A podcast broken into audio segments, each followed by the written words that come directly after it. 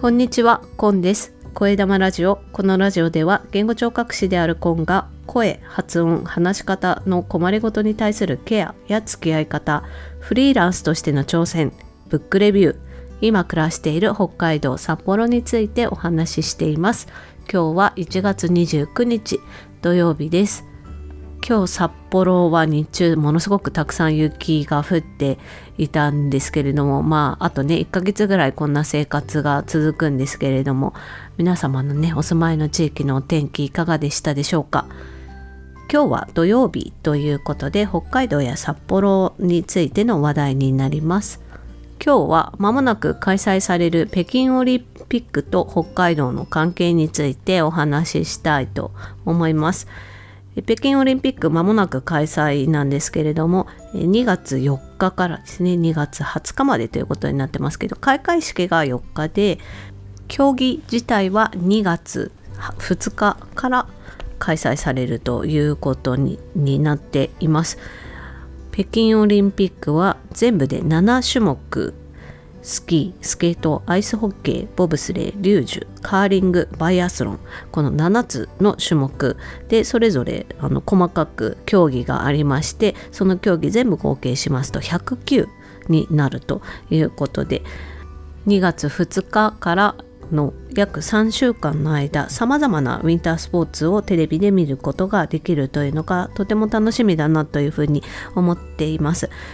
で私は実はですね夏のオリンピックよりも冬のオリンピックの方が思い入れが強くってですねそれは、まあ、ウィンタースポーツまあ、ウィンタースポーツは雪がないとね雪とか氷がないとできないのでやっぱり北海道にはかなりゆかりがある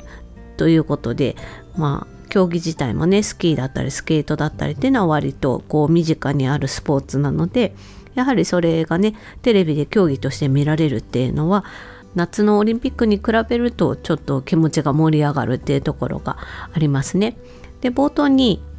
あの東京オリンピックと北海道との関係っていうことであのタイトルでねお話ししたんですけれども日本代表として選ばれた選手の中に北海道出身者が結構多いんですよね。で今まで印象として思っていたんですが今回ここでお話しするのに調べてみましたら日本代表選手今回北京オリンピックに派遣される選手は全部で124名。そのうち北海道出身者が45名ということで、うんと、3分の1ですかね。結構多いと思うんですよね。一つの自治体からっていうことで考えると。ねそれだけやっぱり北海道という土地柄が生かされるのが東京オリンピックだなというのを改めて感じています。でですねもう一つこの東京オリンピックの代表選手の特徴っていうのがあるなと思ったんですけれどもこの日本代表に選ばれた北海道出身のアスリート45名の中で女性が多いんですよね今回。でなんと45人のうち35名が女性ほとんど女性っていうことなんですよね。これすごいことだなと思っています。であの競技の数自体は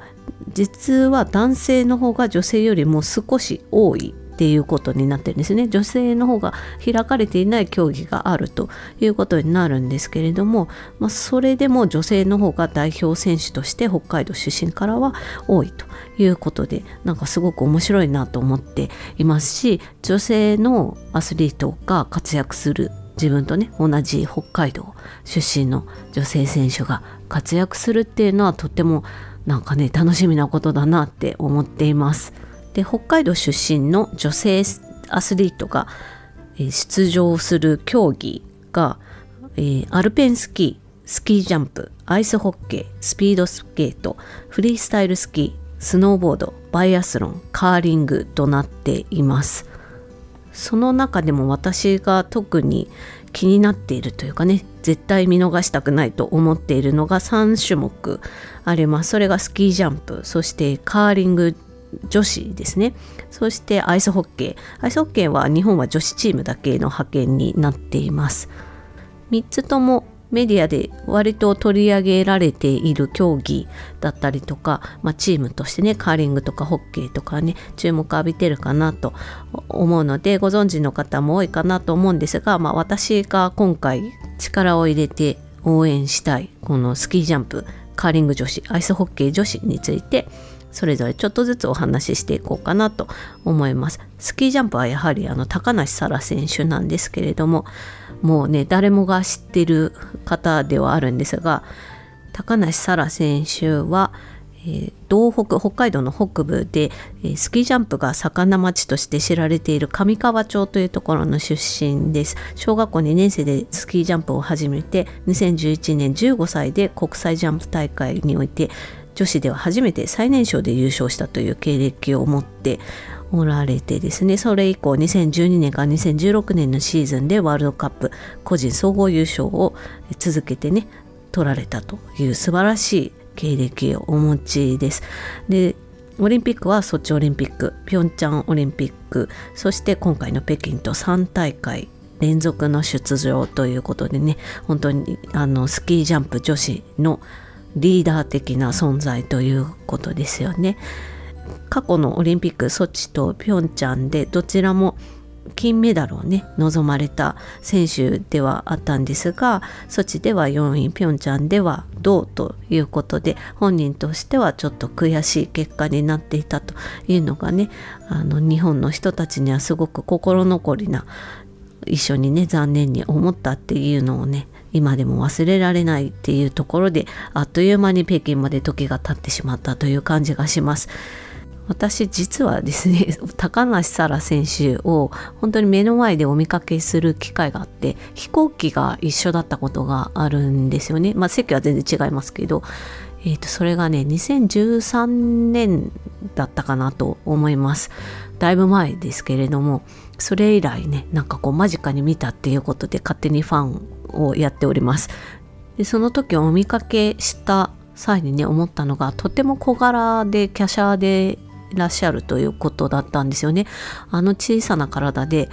あんなに高く遠くに飛んでいくんだって思うとねすごくなんか不思議な感じがしますね。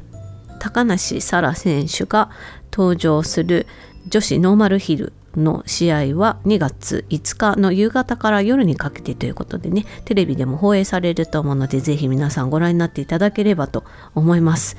そして次はカーリング女子ですけれども、えー、ロコ・ソラーレというチームが日本代表として派遣されることになっております。ロコ・ソラーレは前回のピョンチャンオリンピックで銅メダルを取ったということでねとても劇的なあの試合をねしたということで日本中が湧いたカーリングチームまた北京オリンピックに登場ということなんですけれどもロコ・ソラーレの特徴としてはですね北海道の北見市所というところ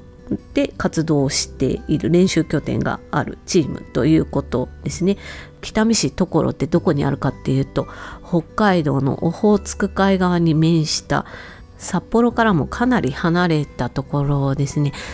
車だと56時間はかかるようなところにあります。で今回ねカーリング女子の代表チームとしてロコ・ソラーレが選出されるにあたって代表決定戦っていうのが日本の中であってもうご覧になった方もいらっしゃるかと思うんですけれどもうんと、北海道銀行っていうチームと最終戦を行って全部で5試合あったうち先の2戦は負けてしまったんですよ連続で。でもう後がないっていうところから3連勝するっていう非常に劇的なあの代表決定戦を乗り越えてそんなドラマチックなストーリーがあるっていうのがまた応援したいという気持ちを、えー、かきたてるなと思っています。カーリング女子は2月10日から試合が始まりまして10カ国の中で試合が行われます。えー、最終日が20日ということでね毎日いろんな試合が行われていくのでこれも北京オリンピックの見どころの一つかなというふうに思っています。そして最後アイスホッケー女子チームなんですがアイスホッケー女子の試合自体は1998年の長野オリンピックから採用されたということで私アイスホッケーのこと全然知らなかったので今回ちょっとだけ調べたんですがゴールキーパーを含む6人1チームで戦うということで1ピリオドが20分それを3つピリオド戦うということですね。日本チームはソチオリンピックピョンチャンオリンピックも出場して3大会連続ということになるそうです。ピョンチャンオリンピックは8チーム8つの国と地域のチームが参加しましてそのうち日本は6位だったということで今回はメダルを争うような戦いができるかというところが注目されているそうです今回の北京オリンピックには10の国と地域がアイスホッケーの女子に参加するということですね。でこのチームがどうして北海道とゆかりがあるかというとですね代表選手全部で23名いるんですがそのうちの16名が北海道出身ということになります。でそしてもう一つこのチーム面白いなと思ったのが年齢の幅が広いということですね。一番若い選手が20歳。で一番年上の選手が39歳ということで。でこのベテラン選手は過去のオリンピックも経験してきているということでね。今回初めて参加する選手だったりまあ、過去2回参加した選手もいたりとかっていうことですごくあのバラエティ豊かな構成になっているんだろうなと思ってそんなチームがどんな戦いをするのかというのが面白そうだなと思っています。そしてアイスホッケーというとね男子のこう荒々しい競技の様子っていうイメージがすごく強くてそれを女子がどのようにプレーするのかっていうの今まで見たことがないのでそういったところもねちょっと注目して見てみたいなと思っています。アイスホッケー女子の試合は2月5日の、えー、夕方デンマーク戦があります。それが日本チーム最初の試合になります。その後2月6日7日8日とだいたい夕方試合開始時間は4時40分ということになっていますけれどもまあこれ開始がね2月5日土曜日でその次の日も日曜日ということなのでご覧になれる方いらっしゃるかと思います。もしよかったらねタイミングがあったら一緒に応援してみましょう。ということで今日はまもなく開催される北京オリンピックと北海道との関係ということで今回日本代表選手の中の3分の1が北海道選手でありそのうちのほとんどが女性のアスリートであるということで私が特に力を入れて応援したいスキージャンプ高梨沙羅選手カーリング女子アイスホッケー女子についてお話ししました。スタンド FM の方にコメントをいただきましたのでお返しします。昨日金曜日えーと、対談をお送りしたんですけれども英語学習に関する対談ということで月1回豆太郎さんとお話ししていますけれども、えー、豆太郎さんがねこの度英語チュータリングということをやってみたいということでどんなことをするのかっていうのをお話伺ったんですがそちらにベルさんからコメントいただきました。ありがとうございます。改めてチュータリングの立ち位置がよくわかる内容でした。単に先生とか家庭教師なイメージでしたが寄り添ってくれる感じが親近感です。豆太郎さんの新たな挑戦応援しております。とコンさんの放送で言う笑いって書いてあります。ベルさんありがとうございます。そうなんですよね。チュータリングって聞くとねチューターっていう言葉から家庭教師とかねなんか教える人っていうイメージが強いかなと思うんですけど豆太郎さんのされたいことっていうのはもうほんと伴奏というかねあのなかなかうまく勉強が進まないというようなところを解きほぐしながら新しい世界を見ていこうじゃないかということをね豆太郎さんしたいとおっしゃっているのでもし英語の勉強がうまくいかないなとか何から始めたらいいかよくわからないなって思ってらっしゃる方がいらっしゃいましたらちょっと長い対談になってるんですけど50分ぐらいで。あの長いんですけれどもまあ倍速だったりとかお時間のある時にお聞きいただけたらなっていうふうに思います。そしてもし興味持たれましたら豆太郎さんに Twitter 経由でごご連絡いただければなというふうに思います。では今日はこの辺で終わりにします。最後までお聴きいただきましてありがとうございました。良い週末を。Carpe Diem チャオ